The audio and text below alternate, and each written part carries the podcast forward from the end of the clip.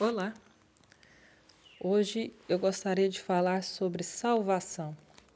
Você tem certeza da sua salvação? É comum ouvir no meio evangélico as pessoas falarem assim: Eu tenho certeza da minha salvação. Mas será que tem mesmo? Ou será que são somente palavras? Todo ser humano nasce com um vínculo de pecado que foi gerado lá no jardim do Éden através da queda de Adão e Eva. Após o pecado de Adão e Eva, foi gerado entre Deus e os homens uma separação, como se fosse um abismo. E hoje esse abismo ainda persiste. Esse abismo chamado pecado ainda persiste, pois a natureza humana ela tende a permanecer rebelde. Um bom exemplo está em Gênesis capítulo 8, verso 21. Depois que o Senhor Deus inundou a terra com o dilúvio e o dilúvio passou, a arca desceu em terra, Noé saiu e fez um sacrifício e Deus cheirou aquele cheiro suave do sacrifício, né? E ele falou assim: assim diz o versículo, Gênesis 8, 21. E o Senhor cheirou o suave cheiro e disse o Senhor em seu coração: Não tornarei mais a amaldiçoar a terra por causa do homem, porque a imaginação do coração do homem é má desde a sua meninice, nem tornarei mais a ferir todo vivente como fiz. Deus aqui lhe diz que o homem é mau desde a meninice, já nasce com o pecado original já nasce com aquela tendência de desobedecer a Deus, de fazer coisas que não agradam, já nasce com aquela tendência de não amar o próximo. E observando o quanto o homem é pecaminoso, ah, e tem outro versículo também, em Isaías 59, verso 2, Deus deixa bem claro mas as vossas iniquidades fazem divisão entre vós e o vosso Deus, e os vossos pecados encobrem o seu rosto de vós, para que não vos ouça.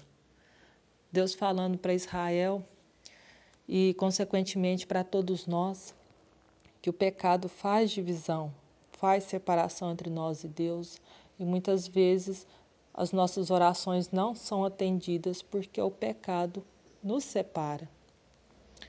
Mas Deus, em sua infinita misericórdia, observando o quanto o homem é pecaminoso e amando este ser que ele criou, a imagem, a sua imagem e semelhança lá no início de tudo, Deus, na sua misericórdia, enviou Jesus para nos resgatar do pecado através do sacrifício de Jesus na cruz. E hoje nós podemos ter livre acesso ao Senhor através de Jesus. Por Jesus, nossas orações são respondidas. Pelo sangue de Jesus sobre nós, nós somos justificados de todo pecado. Pelo nome de Jesus, nós podemos nos achegar ao Pai todo o tempo, clamar a Ele, clamar a Ele, ter a certeza de que Ele nos ouve e nos responde. Talvez a resposta que Deus nos dá não é a que nós esperamos, mas Ele sempre responde.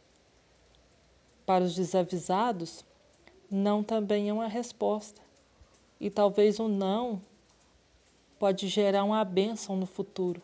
O não de hoje pode gerar uma bênção no amanhã. Mas voltando ao assunto principal, é, Jesus é a nossa salvação. E no livro de Romanos, capítulo 10, no versículo, do versículo 9 ao 10, diz assim: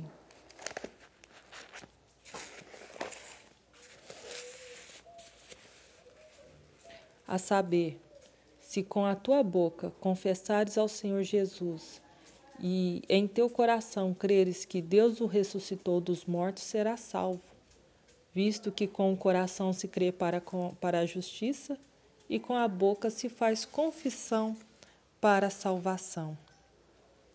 Se com tua boca confessares, para confessar que Jesus ressuscitou dos mortos,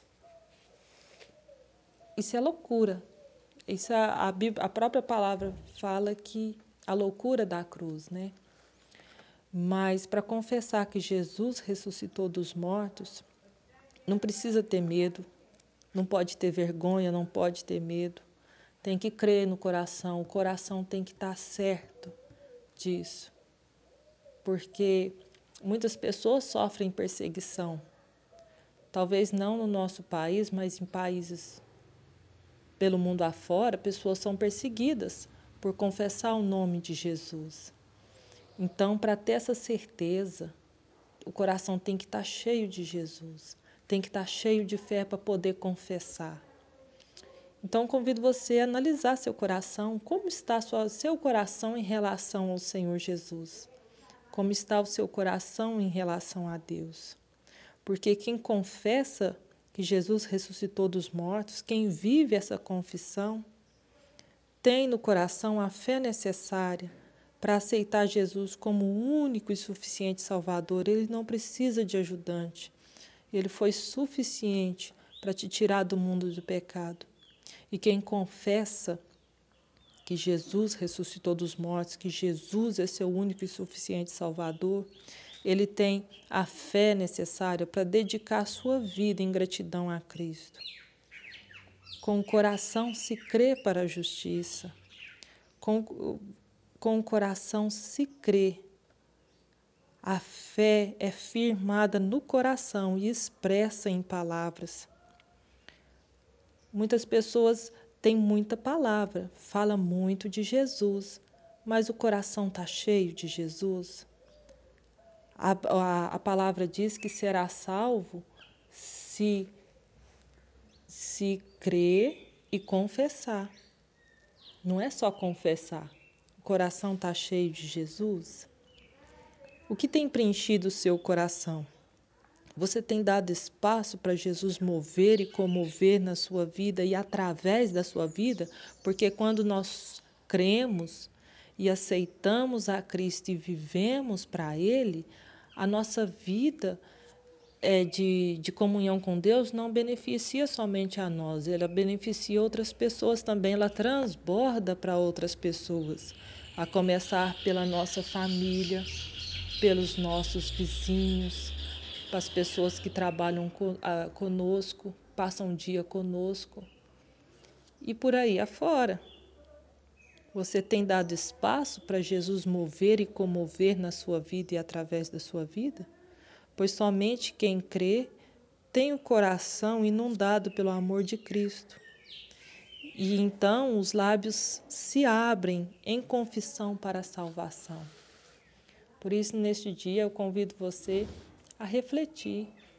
Você crê? Você tem o coração cheio de Jesus? cheio de amor, porque Deus é amor, a essência dele é amor. Você tem o coração cheio de amor por você, pelo seu próximo, pela palavra. Você tem o coração aberto, cheio de Jesus, ou você tem medo, tem vergonha de confessar? Quem tem vergonha às vezes não tem a certeza. Nesse dia eu convido você, abra o coração, se achegue a Deus, fale assim: Senhor, perdoa os meus pecados. Eu tenho feito isso, isso, isso, aquilo, outro que não te agrada.